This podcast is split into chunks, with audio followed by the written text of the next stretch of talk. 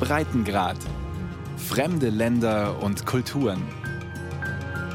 Ein Podcast von Bayern 2.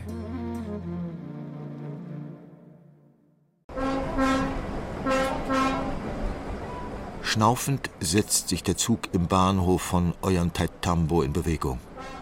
Die kleine Stadt liegt in den Anden Perus auf 2848 Metern. Das ist fast so hoch wie die Zugspitze, Deutschlands höchster Berg. In dieser Höhe liegt in Deutschland ewiges Eis. In Peru dagegen geht der Altiplano, das raue und karge Hochland, in üppig grüne Nebelwälder über. Buenos días, damas y caballeros.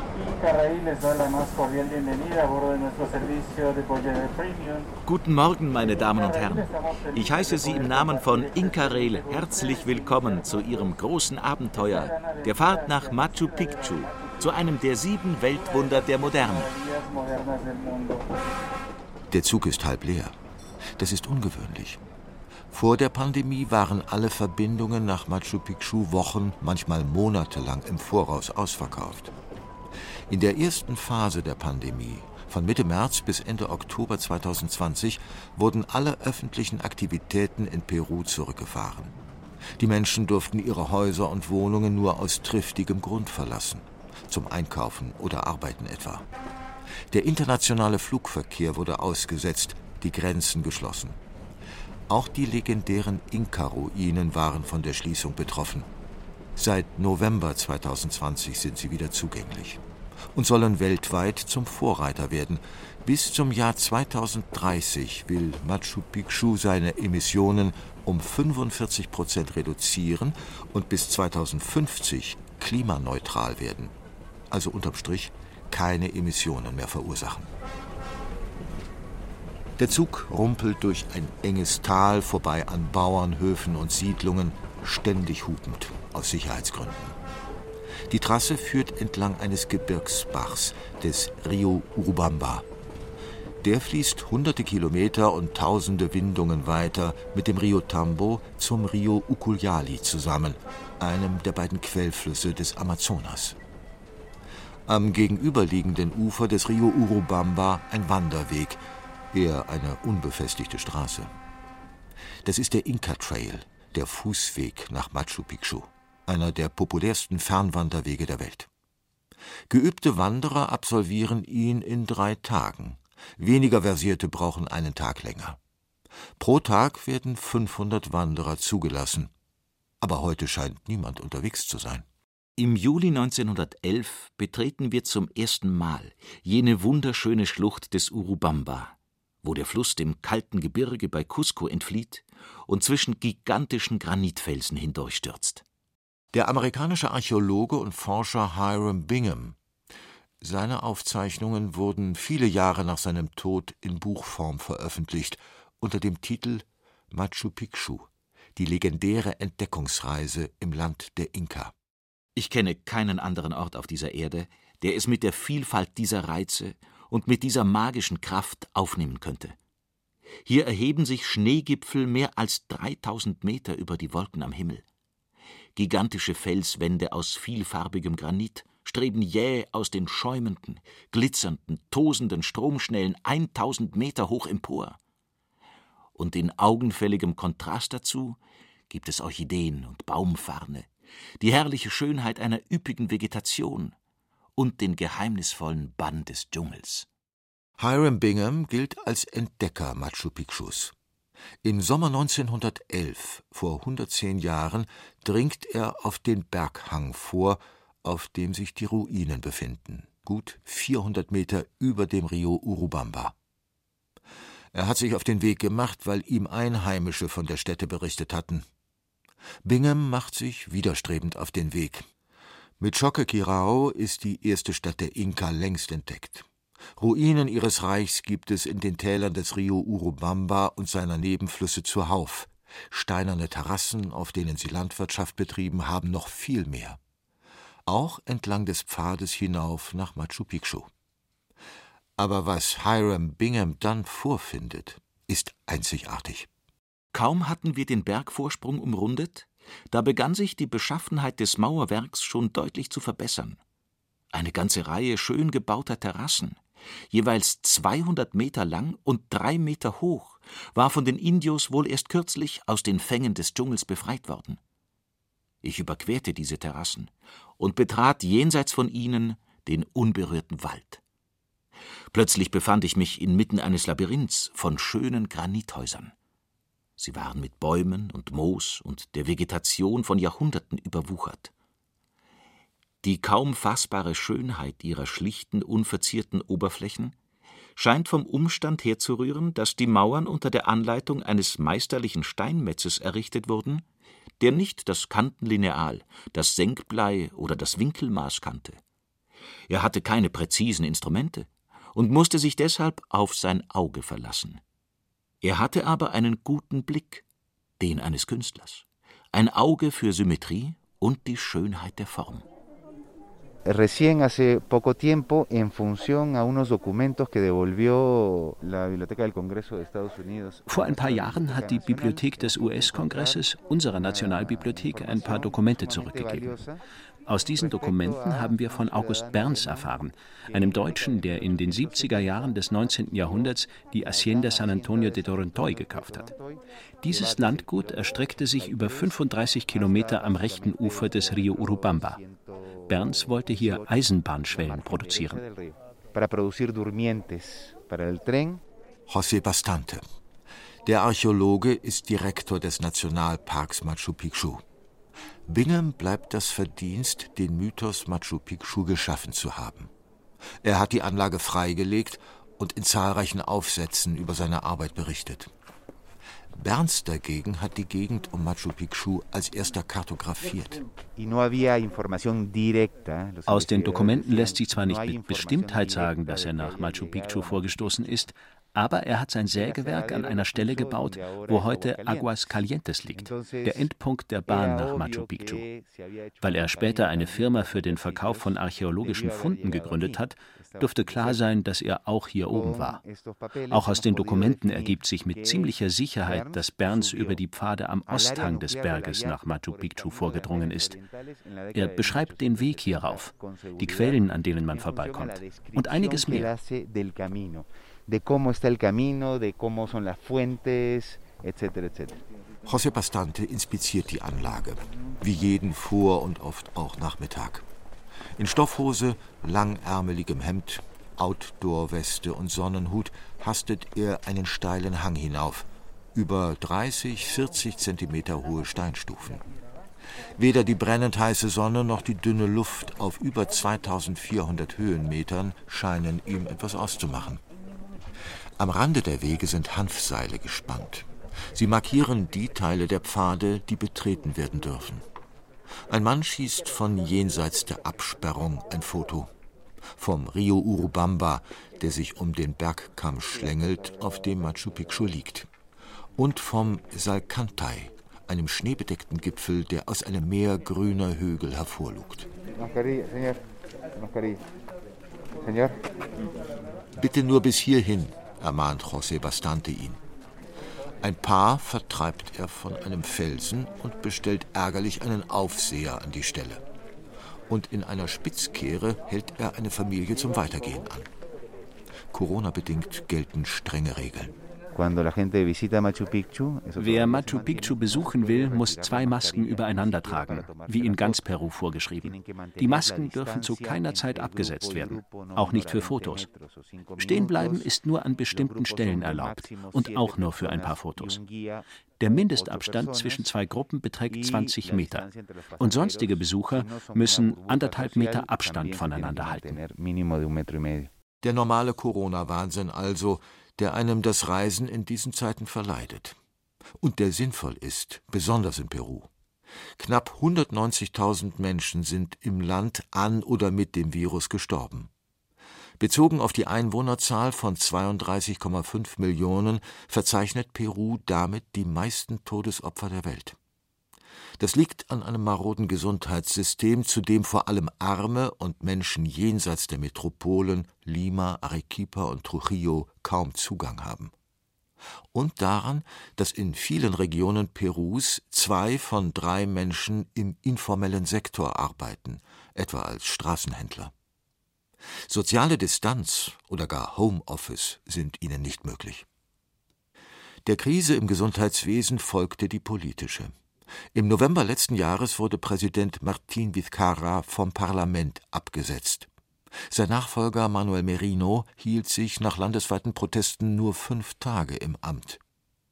Bei den Neuwahlen im Frühjahr 2021 präsentierte sich das Land tief gespalten.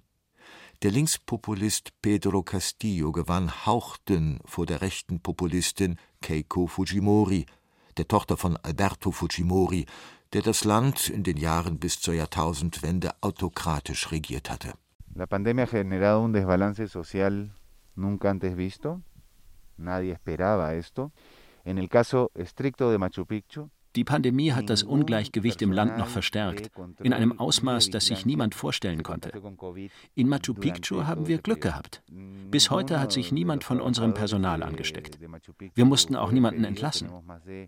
Insgesamt arbeiten hier mehr als 250 Personen. Allerdings mussten wir die Anzahl der Arbeiter während des Lockdowns reduzieren.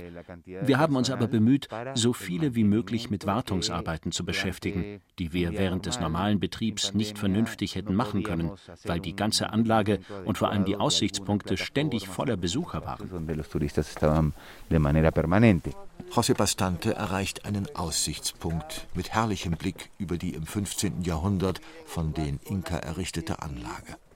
Die Terrassen, die sich an den Hang schmiegen, die Ruinen von rund 200 steinernen Bauten, dazwischen grüne Wiesen, dahinter der Waina Pikshu, ein Berg, der wie eine grüne Nadel in den Himmel ragt. Eines der meistfotografierten Motive der Welt. Wir haben neun Wege identifiziert, die zu Zeiten der Inka hier hochgeführt haben. Machu Picchu war also weniger isoliert, als es heute erscheint sondern ein politisches, religiöses und administratives Zentrum an der Schnittstelle zwischen den Anden und dem Amazonasbecken. Nur wenige Menschen durften hier hoch, nur Priester, Astronomen und die politische Elite mit ihren Bediensteten. Insgesamt haben nie mehr als 410 Menschen gleichzeitig in Machu Picchu gelebt. Die politische Macht ging also von hier oben aus. Aber Geschäftsleben und Handel fanden unten im Tal statt, das ja auch zugänglicher ist. Der Aussichtspunkt ist nahezu menschenleer. Vor der Pandemie drängten sich hier die Besucher in mehreren Reihen und erkämpften sich mit resolutem Einsatz der Ellenbogen die besten Plätze. Vor der Pandemie zählte Machu Picchu im Schnitt aber auch 4100 Besucher pro Tag und in der Spitze bis zu 6000. Dabei sind und waren offiziell nur 2500 erlaubt. Jetzt kommen pro Tag 1000 Touristen, an Wochenenden auch schon mal 1500. Eine willkommene Atempause, sagt José Bastante, denn Machu Picchu zählt nicht nur zu den neuen sieben Weltwundern, sondern seit 1983 auch zum Weltkulturerbe der UNESCO, einer Unterorganisation der Vereinten Nationen. Das verpflichtet Peru zum Erhalt der Anlage und zu deren Schutz, auch vor den Folgen des Massentourismus. Durante un día normal, sin pandemia, con 4.000 visitantes, an einem normalen Tag, also vor der Pandemie mit mehr als 4000 Besuchern, konnten wir die Anlage nicht vernünftig instand halten. Wie soll man eine Terrasse, die bröckelt, wieder herrichten oder einen Platz, an dem die Kopfsteine absacken, wenn dort ständig Besucher sind? Das haben wir alles nachgeholt. Wir haben auch Rundgänge entwickelt, die sich nicht kreuzen. Auch die Natur hat sich erholt. Wir sehen wieder Füchse und Brillenbären hier oben außerhalb der Anlage. Während der Pandemie hat sich Machu Picchu richtig erholt. Vor allem als wir geschlossen hatten und nur wenige Arbeiter hier oben waren, um nur die wichtigsten Wartungen auszuführen. Die Atempause war und ist auch aus einem anderen Grund willkommen. Experten der UNESCO hatten seit Jahren vor den Schäden durch die steigenden Touristenzahlen gewarnt, die ungenügende Müllentsorgung gerügt und eine deutliche Reduzierung des Ausstoßes von Kohlendioxid und anderen Treibhausgasen angemahnt. Nach einer erneuten, nun dringlicheren Warnung im September 2019 fand sich ein Konsortium zusammen. Es besteht aus der Stadtverwaltung von Machu Picchu, einer Großbrauerei, einem Betreiber von Luxushotels und der staatlichen Naturschutzbehörde Perus. Dieses Konsortium treibt das Programm Machu Picchu Carbono Neutro voran.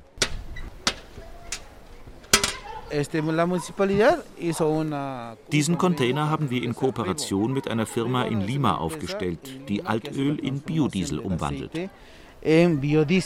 Marco Valle, der Biologe mit Spezialisierung auf Ökologie und Umweltschutz, steht vor einem orangefarbenen Container in der Fußgängerzone von Aguas Calientes am Fuße von Machu Picchu. Der kleine Ort besteht praktisch nur aus Hotels und Restaurants.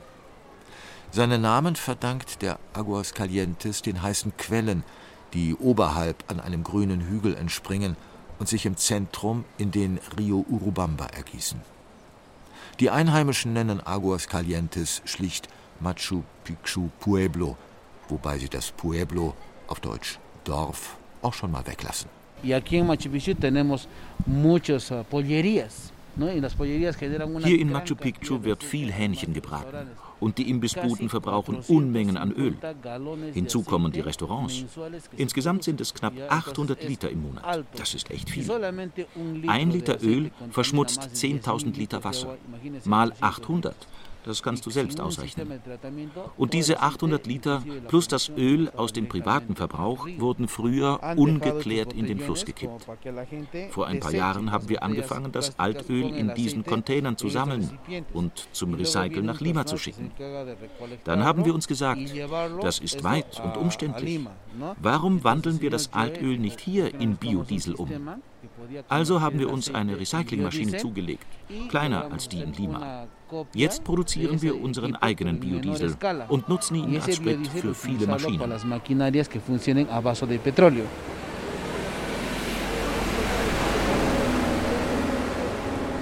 Am Ortsausgang von Aguas Calientes stehen Touristen an einer Bushaltestelle Schlange. Die Busse sind die einzige Möglichkeit, hoch nach Machu Picchu zu kommen. Es sei denn, man geht zu Fuß. Das dauert 45 Minuten für geübte und gut an die Höhe angepasste Wanderer. Andere Verkehrsmittel als die Busse sind in Aguas Calientes nicht erlaubt. Vor der Pandemie fuhren sie zu Stoßzeiten im Minutentakt. Jetzt verkehren sie alle fünf bis zehn Minuten. Viele Busse fahren mit vor Ort hergestelltem Biodiesel. Für alle reicht die Produktion noch nicht tienen un, un, largo tiempo de vida, sin embargo aquí solamente les damos como dos años, tres años de operación. Die Busse haben eine lange Lebensdauer. Nach zwei, maximal drei Jahren verkaufen wir sie aber nach Cusco und kaufen unsererseits neue. So sind wir technisch immer auf dem neuesten Stand und unsere Busse verbrauchen so wenig Sprit wie möglich. Am problematischsten aber sind die Züge. Die Waggons werden von alten Dieselloks gezogen. Wenn sie durchs Tal des Rio Urubamba schnaufen, ziehen sie kilometerlange Rauchschwaden hinter sich her. Den Loks droht das Ende. Die Strecke soll elektrifiziert werden, nach aktueller Planung bis zum Jahr 2025. Auch Müll ist ein Problem. Machu Picchu produziert knapp 10 Tonnen organische Abfälle. 6000 Plastik und noch einmal so viele Glasflaschen, alles pro Tag. Dabei hat die Kleinstadt gerade einmal viereinhalbtausend Einwohner. Hinzu kommen noch einmal so viele Menschen, die im Tourismus arbeiten und abends oder an den Wochenenden nach Hause fahren, meist nach Cusco, der ehemaligen Hauptstadt des Inka-Reichs. Marco Valle ist einer von fünf Biologen, die für das Projekt Machu Picchu Carbono Neutro arbeiten, für die Klimaneutralität der Inka-Zitadelle. Angestellt ist er bei einem Luxushotel, das auch die Biodieselanlage betreibt. Wir trabajamos con una empresa que se llama Wir arbeiten mit STI zusammen, mit Sustainable Travel International, einer NGO aus Seattle in den USA, die in der ganzen Welt Programme zur Wiederaufforstung fördert. STI zahlen wir im Rahmen des Emissionshandels einen bestimmten Betrag pro Gast, abhängig von den jeweiligen Aktivitäten und den Verkehrsmitteln, die er benutzt hat. Das sind zwischen 20 und 40 Dollar pro Gast. Außerdem haben wir einen mehr als 35.000 Hektar großen primären Nebelwald. Von einer englischen Universität haben wir die Menge Kohlendioxid berechnen lassen, die dieser Wald aufnimmt. Es sind über 35 Tonnen. Somit sind wir doppelt klimaneutral. Wir tragen einerseits zur weltweiten Wiederaufforstung bei und andererseits nimmt unser Wald Kohlendioxid in großen Mengen auf.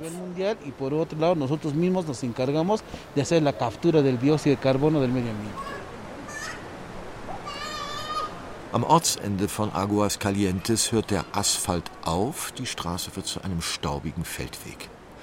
An normalen Tagen donnert hier ein Bus nach dem anderen vorbei, auf dem Weg nach Machu Picchu. Am Rande der Straße stehen Blumenbeete, gedüngt mit Biokohle. Auch die wird vor Ort hergestellt, aus organischem Müll.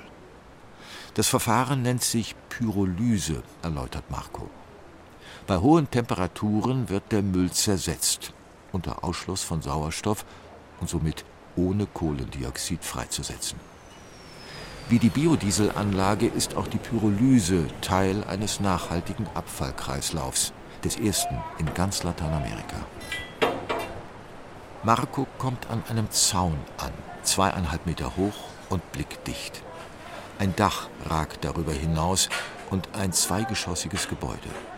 Hier wird Kunststoff verdichtet und Glas recycelt. Nord Salas leitet die Anlage. Acá encima se hace la, el deschapado, el desetiquetado y Im ersten Schritt schrauben wir auf der Empore da oben die Deckel der Kunststoffflaschen ab. Dann lösen wir die Etiketten ab, desinfizieren die Flaschen und trennen sie nach Farben. Alles von Hand. Anschließend werden sie in dieser Maschine verdichtet, also zu Paketen zusammengepresst. Die Pakete lagern wir dort hinten, bis sie zum Recycling nach Lima gebracht werden.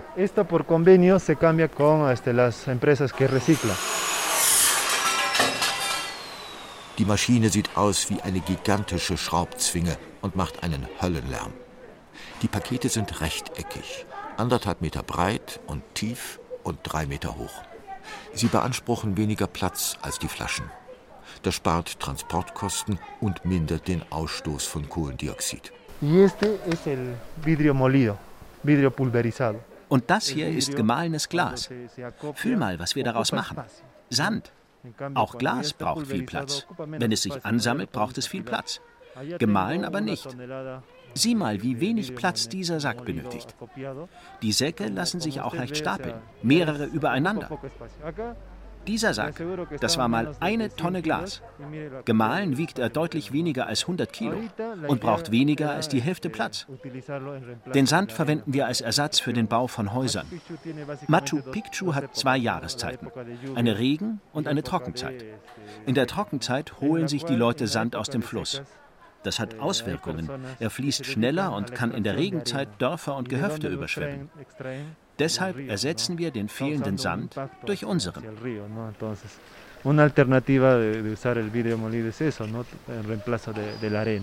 Das Herzstück der Klimaneutralität Machu Picchus ist die Wiederaufforstung von einer Million Cheninbäumen, einer endemischen Art. Die Bäume werden auf den Hängen Machu Picchus gepflanzt, aber auch auf dem Gebiet der Inka-Zitadelle selbst. Bevor die Anlage freigelegt wurde, war sie bewachsen, teils überwuchert. Stand heute haben wir 300.000 Bäume gepflanzt. Im Jahr 2019 haben wir angefangen. Binnen zwei wollten wir fertig sein. Aber dann kam die Pandemie und wir konnten nicht mehr weiterarbeiten. Wir konnten keine Besprechungen mehr abhalten und den Leuten auch nicht beibringen, wie man pflanzt. Außerdem können wir nicht das ganze Jahr über pflanzen, sondern nur zu bestimmten Zeiten. Am besten ist es im November, weil dann die Regenzeit beginnt. Sie dauert bis Januar, bis Februar.